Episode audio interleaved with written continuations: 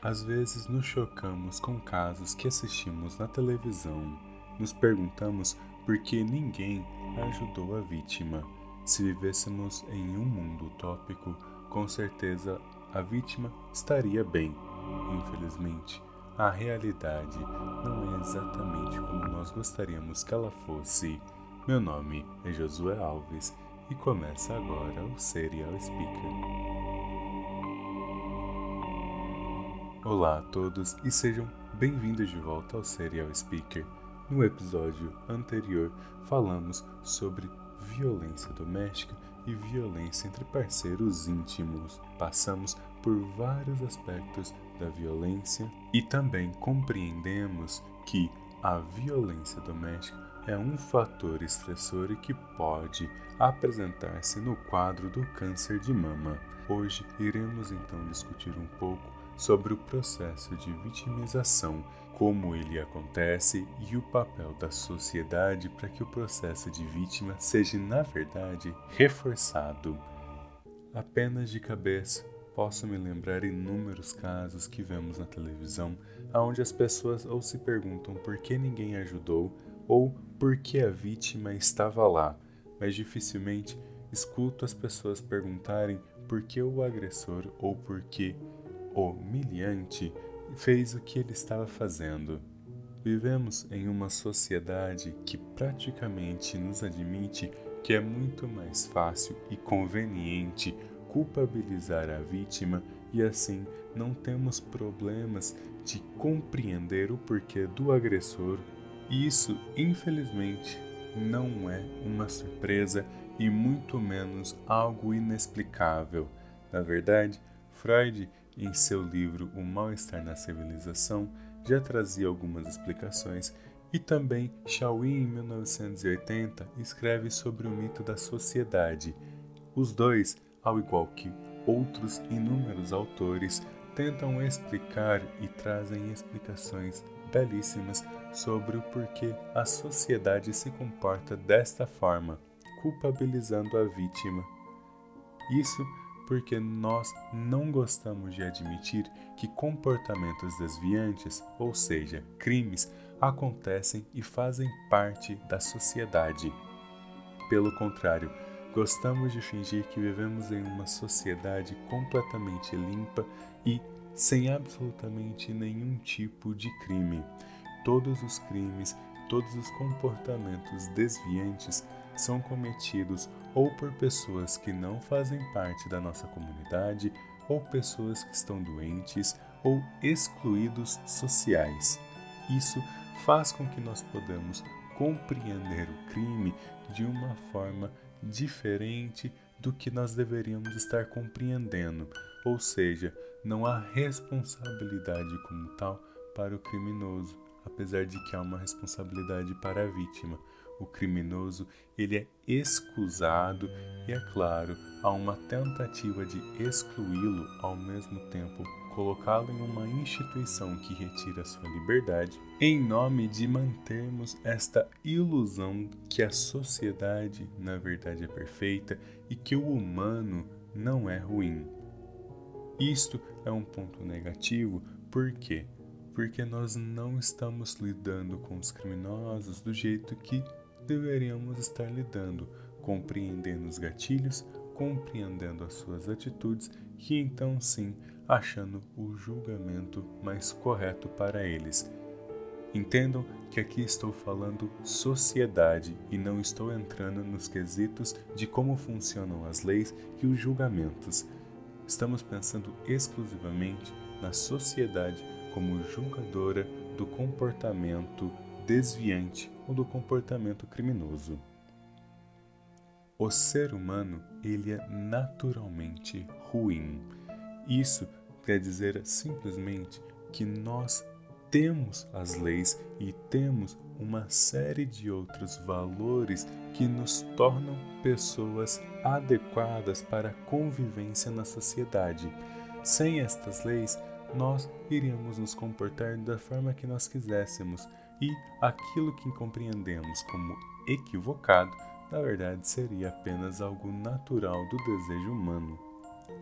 As leis funcionam exatamente para providenciar uma capacidade de todos de convivermos juntos, e sem elas isso seria extremamente difícil, porque nós estaríamos rendidos aos nossos desejos e às nossas vontades, e isso não necessariamente estaria dentro do que hoje conhecemos por legalizado. Muito pelo contrário, a maioria das coisas que as pessoas gostariam de fazer estão fora da lei. Mas nós temos um código de éticas e morais. Também temos um código religioso que nos dita como deveremos comportar para sermos pessoas boas. Estes códigos são essenciais para que o sujeito compreenda que existem regras de convivência e regras na vida e então passe a segui-las, mas, sobretudo, isso funciona como um motivador para que nós consigamos ou varrer o mal para dentro de um tapete e nos mostremos como as pessoas exemplares, mesmo que isso não seja verdade, ou que a gente consiga superar a nossa natureza cruel e nos tornamos de fato boas pessoas. São dois movimentos que as pessoas vão lançar mão para o caminho que melhor satisfazer a sua vontade e que lhe fazer mais sentido. Por isso, nós não podemos jamais afirmar que conhecemos totalmente uma pessoa. Absolutamente ninguém vai dizer para você: olha, eu sou uma pessoa ruim, tá bom? Tá tudo certo? Isso não acontece. De forma alguma, algo assim aconteceria fora de um contexto chistoso, ou seja, de piada, ou em um contexto extremamente bizarro que faria você com certeza se sentir mal e se retirar daquele lugar se você tiver a oportunidade. As interações e as etiquetas sociais que estão internalizadas na nossa mente disparariam automaticamente um sinal vermelho para você se retirar desta situação. Não é comum alguém simplesmente assumir a sua natureza cruel e isso é um fator que assustaria até mesmo a pessoa mais acostumada. Agora que compreendemos o pensamento da sociedade, vamos olhar para a vítima. A sociedade costuma culpabilizar a vítima pelo crime que ela sofre, principalmente quando nós pensamos em crimes de estupro. Não é nem um pouco incomum e chega a inclusive ser extremamente preocupante vermos pessoas comentando o porquê a pessoa estava naquele momento, porque ela estava utilizando aquelas vestimentas, porque não estava presa em casa e inclusive nós já discutimos aqui no Serial Speaker sobre isso. Entretanto, esse é o exemplo mais comum que nós podemos pensar. Por que culpabilizar a vítima pelo crime que ela sofreu e não o agressor pelo crime que ele cometeu. Porque ao assumir que o agressor existe e que ele cometeu um crime, automaticamente temos que nos retirar daquela ilusão e assumir que o crime ou o comportamento desviante não é uma doença e muito menos é exclusivamente praticados por pessoas que estão afastadas da sociedade, mas na verdade ele é praticado por qualquer pessoa, desde que ela tenha a oportunidade, frustração, entre outros gatilhos que, alinhados em forma correta, farão qualquer pessoa cometer qualquer crime. E assumir essa realidade é assustador. Todos nós gostaríamos de olhar para o espelho e ver uma imagem de uma pessoa boa, santa e que segue as regras tanto constitucionais quanto religiosas, independente da religião que você siga. Então, assumir que na grande realidade eu posso ser uma pessoa ruim e que, inclusive, tenho essa natureza é algo extremamente difícil e que deixa muitas pessoas perturbadas. Elas não querem assumir que podem facilmente ser uma pessoa ruim e tudo o que precisa é de gatilhos corretos no momento correto. E qual é o impacto de culpabilizar a vítima pelo crime que ela sofre? nós jogamos ela ainda mais nesse processo de vitimização, ou seja, neste processo de se tornar vítima e não fazer-se de vítima, mas se tornar vítima. E quando nós pensamos em relacionamentos abusivos, relacionamentos tóxicos, este processo ele é quase quase totalmente invisível. Pouquíssimas pessoas conseguem enxergar para além do perfil de um agressor.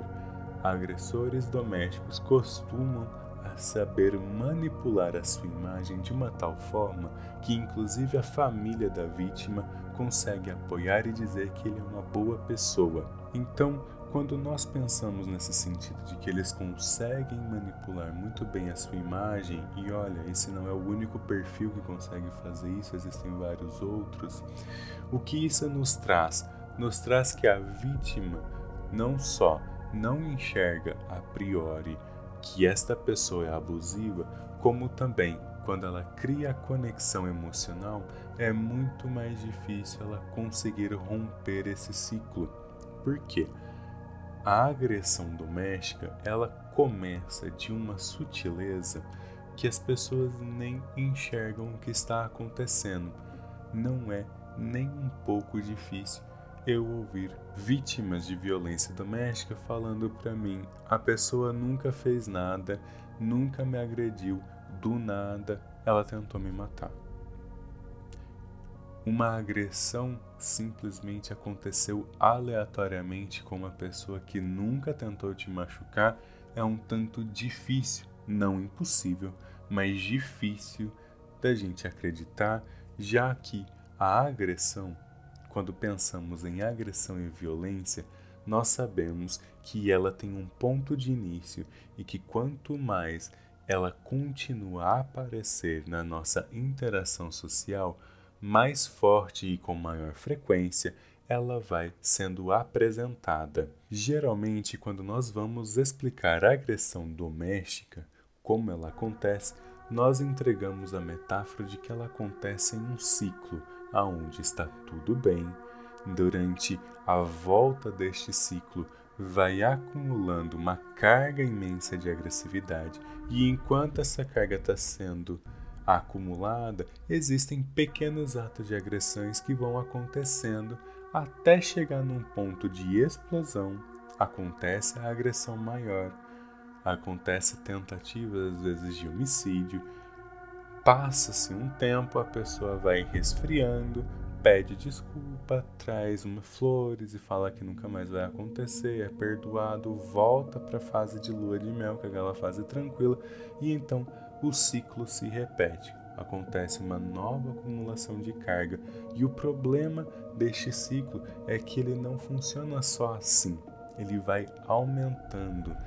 A hora que acontece a explosão, Quanto mais vezes esse ciclo se completar, pior a agressão vai se tornando, até como qualquer outro modelo de agressão, chega-se ao homicídio, seja a vítima para se defender do agressor, seja o agressor para finalizar a vítima.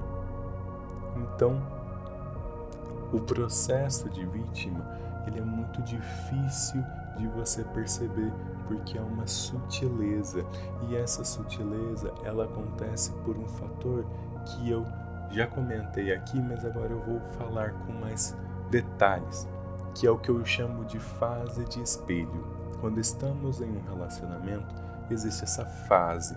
E o que é essa fase de espelho? Isso é uma denominação minha, tá? Que essa fase de espelho representa. Muito bem quando nós não conhecemos uma pessoa, nós tendemos a projetar características pessoais nossas na pessoa desconhecida. Por isso, quando nós não conhecemos alguém, nós já estamos irritados, já falamos, nossa, essa pessoa não bateu com o meu santo, ou nós simplesmente passamos a adorar aquele sujeito, nós não estamos gostando ou odiando a pessoa. A relação a priori, ela é uma relação 100% egóica, ela é egoísta. Eu estou gostando e odiando características pessoais minhas projetadas naquela pessoa. Isso é uma fase de espelho, que eu chamo de fase de espelho. É como se eu estivesse relacionando com uma imagem, com um reflexo de quem eu sou, até o dia em que eu conhecer as características pessoais dessa pessoa que vão substituir aquilo que eu projetei nela. Por isso a gente olha para a pessoa e fala: Nossa, você mudou, você é uma pessoa completamente diferente do que eu lembrava quando a gente começou a conversar. Às vezes não é que a pessoa mudou, às vezes, e faço ênfase no às vezes porque pode ter acontecido que a pessoa na verdade não mudou. Você está passando a enxergar as características reais daquele sujeito e então alocá-las no espaço que você preencheu com as características pessoais suas. E então dá a impressão de que a pessoa mudou, mas na verdade a pessoa só está sendo enxergada como ela mesma por você. E isso acontece bastante nos relacionamentos amorosos, independente da configuração dele, ou seja, os atores na relação né, independente da orientação sexual e independente também do tipo de relacionamento amoroso, se ele é saudável, se ele é tóxico, se ele é agressivo, se ele é disperso, ou seja, é um relacionamento mais aberto. Não importa. Sempre que nós não conhecemos, estamos conhecendo as pessoas, nós tendemos a projetar características pessoais naquela pessoa. E como nós tendemos a fazer isso? Quando a pessoa comete um ato, quando o nosso parceiro ou nossa parceira comete um ato que seria, na verdade, uma bandeira vermelha, ou seja, alguma coisa que eu deveria estar atento e preocupado, eu costumo normalizar esse comportamento porque há uma projeção minha naquela pessoa. Então eu penso o seguinte: se eu fizesse isso, eu não faria com maldade, com certeza essa pessoa também não está fazendo com uma intenção ruim. Isso afeta o nosso julgamento. Vocês já devem se lembrar de alguém na vida de vocês que vocês viram que a pessoa não. Você foi conversar com o seu amigo falou: olha, essa pessoa não é boa, essa pessoa não faz bem para você e o seu amigo brigou com você, falou que você estava enciumado um monte de coisas, porque ele não enxergava o mesmo que você e de fato não enxerga.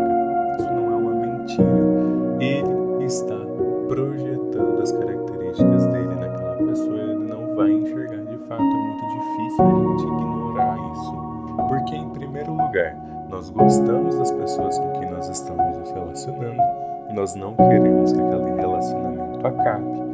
Relacionamentos no começo costumam ser bons, existem relacionamentos que começam conturbados, mas a maioria tem uma fase de lua de mel, já está uns quatro meses, né? a partir daí começam alguns conflitos, porque a gente começa a se conhecer, começa a interagir mais, começa, obviamente, ter atritos, pequenas brigas, pequenos conflitos, porque nós estamos tentando ainda nos reajustar e vai para o resto da vida, porque o sujeito ele não para e nunca mais muda. Nós estamos em constante transformação.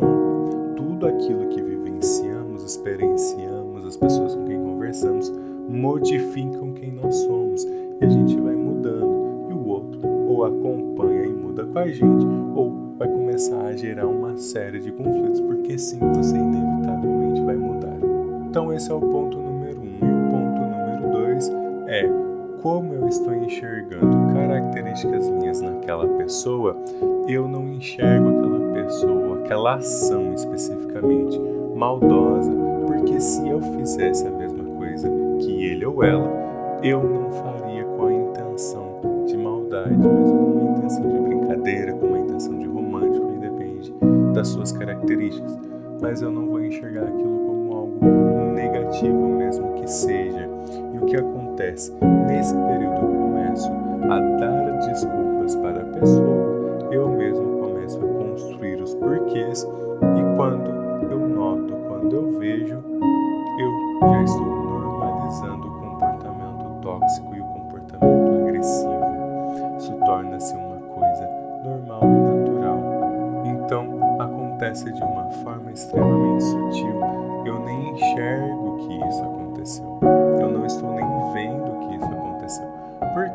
estou preocupado com outra pessoa, eu quero que a outra pessoa esteja bem e eu vou às vezes permitindo coisas que não deveria permitir. Uma falta de respeito aqui, uma agressividade ali, uma certa ameaça no sentido de brincadeira por outro lado. Então vão acontecendo coisas que a gente vai deixando passar.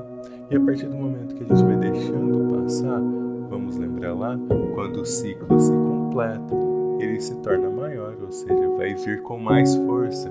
Então os comportamentos aumentam de frequência, aumentam também de agressividade, aumentam de gravidade, vão se tornando cada vez piores.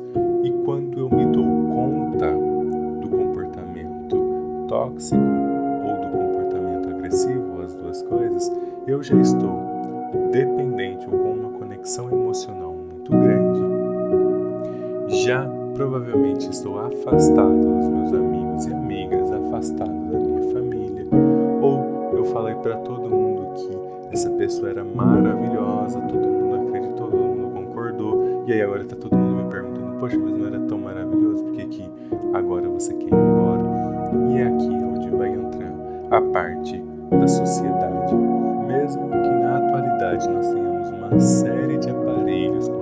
Capacidade de localização, nós ainda não podemos enxergar o que acontece na vida pessoal de todas as pessoas.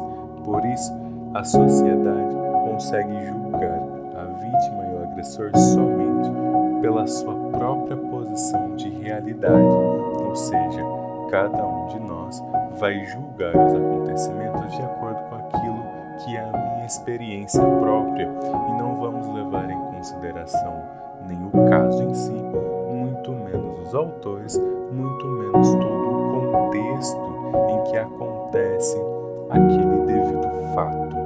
Por isso, nós vemos tantos comentários que são maldosos e até mesmo ofensivos para o caso das pessoas, porque elas simplesmente não estão enxergando o geral, não estão enxergando o que aconteceu, mas elas estão tendo uma partir da realidade delas, daquilo que elas sentem e pensam, e não se colocando nos fatos de verdade do que elas estão lendo. E o que isso gera? Gera uma pressão sobre a vítima e não gera uma pressão sobre o agressor, porque existe um estigma muito mais forte com relação à vítima, porque ela está na situação, e algumas pessoas inclusive dizem que se está na situação porque se porque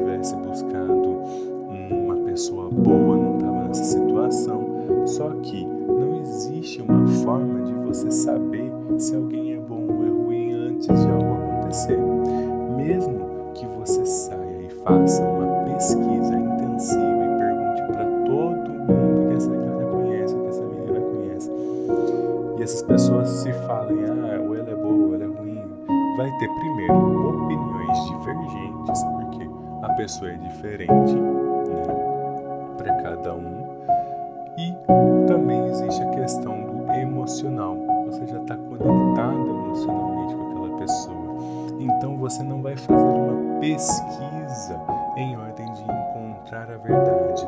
Você vai fazer uma investigação com um viés de confirmação. Você quer confirmar que o que você acredita é real. E por isso você vai filtrar as informações de uma forma inata e sem se perceber e vai julgar como mais correto as informações que te agradam e confirmam aquilo que você quer que seja verdade do que as informações que são realidade. Isso acontece naturalmente porque você quer acreditar que aquela pessoa é boa. Você até se força várias vezes a acreditar nisso mas não há o que dizer e não há o que fazer. Então, a pressão da sociedade não ajuda a vítima a reconhecer que ela está sendo vítima de um agressor.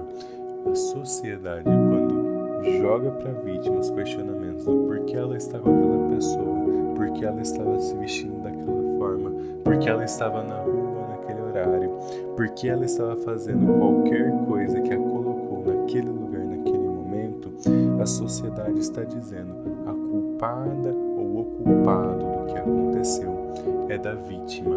E isso ajuda com que a vítima assuma ainda mais um posicionamento submisso e com medo de buscar ajuda e buscar a lei, do que se a sociedade olhasse para o agressor e dissesse por que o agressor estava lá naquele momento, por que o agressor achou que a pessoa estar vestida daquela forma lhe dava direito de alguma coisa, por que o agressor resolveu bater, assediar, humilhar, espancar, matar alguém com quem ele convivia. Porque isso, quando nós partimos o questionamento e jogamos a responsabilidade do crime para o criminoso, a vítima tira das suas costas a responsabilidade de ser vítima e se compreende que vítima não é uma responsabilidade, mas sim um posicionamento em que ela é posta para que o crime possa acontecer. Ou seja, a vítima é vítima. É por isso que vítima é chamado de vítima. A vítima não é chamada de agressora, a vítima não é chamada de nada. Vítima é vítima. E nesse pensamento, uma das coisas que eu mais adoro, que eu mais amo, por exemplo, é o sistema que o Canadá adotou para os jornais, onde, por exemplo, não se fala mais o monstro para o estuprador. Não existe mais assim, ai, um monstro estuprou uma criança, um monstro estuprou uma mulher, um monstro estuprou não sei quantas pessoas. Mas agora colocam o nome dele, porque assim, não é um monstro, não é uma pessoa que saiu do nada e cometeu um crime, não é uma entidade mística deformada que nós só veríamos em um filme de terror que chegou aqui e atormentou as pessoas. É um ser humano, tem nome, tem pai, tem mãe, às vezes tem até família completa formada com filhos, esposa, com filhos e marido. A pessoa é uma pessoa, a maldade está no sujeito, o crime está no sujeito. Então, desmistificar, desmonstrificar a pessoa e colocá-la como responsável do seu ato faz com que ou ela assuma que ela é responsável ou ela lute contra isso, mas a sociedade vai olhar para aquele sujeito e vai falar: aquele sujeito não é um monstro, ele é humano, a vítima não tem culpa, a culpa é dele, é do criminoso, da criminosa. A vítima em si é apenas vítima, não tem responsabilidade porque alguém decidiu e optou por apresentar o comportamento criminoso. Por isso, é importante repensar o nosso linguajar e repensar a forma com que nós estamos enxergando os crimes, não somente para garantir a saúde mental da vítima, como também para empoderá-la e encorajá-la a buscar justiça, a buscar ajuda, porque ao desmistificar, ao desmonstrificar o agressor ou a agressora, tirar do plano místico, não é um monstro, não é uma monstra, não é algo místico e do além que apareceu e cometeu aquilo. É um humano que cometeu algo contra as leis que todos nós seguimos e que precisa ser punido enquanto a vítima precisa ser ajudada. Chegamos ao fim de mais um episódio aqui do Outubro Rosa no Serial Speaker e hoje falamos um pouco sobre o processo de vitimização e também como a sociedade interpreta isso e mudanças que são importantíssimas que nós levemos em consideração para podermos ajudar aí as vítimas a saírem do seu papel, a saírem do seu processo de vitimização. Como sempre, estou mais do que disponível para vocês. Qualquer dúvida, qualquer recomendação, crítica ou se você quiser me pedir alguma coisa, basta acessar o anchor.fm barra serial speaker. Lá você pode me deixar uma mensagem por áudio ou ir no meu Instagram no arroba psicologia e conversar por mensagem diretamente comigo. Espero que vocês tenham gostado do episódio de hoje e nós nos vemos no próximo episódio. Até lá!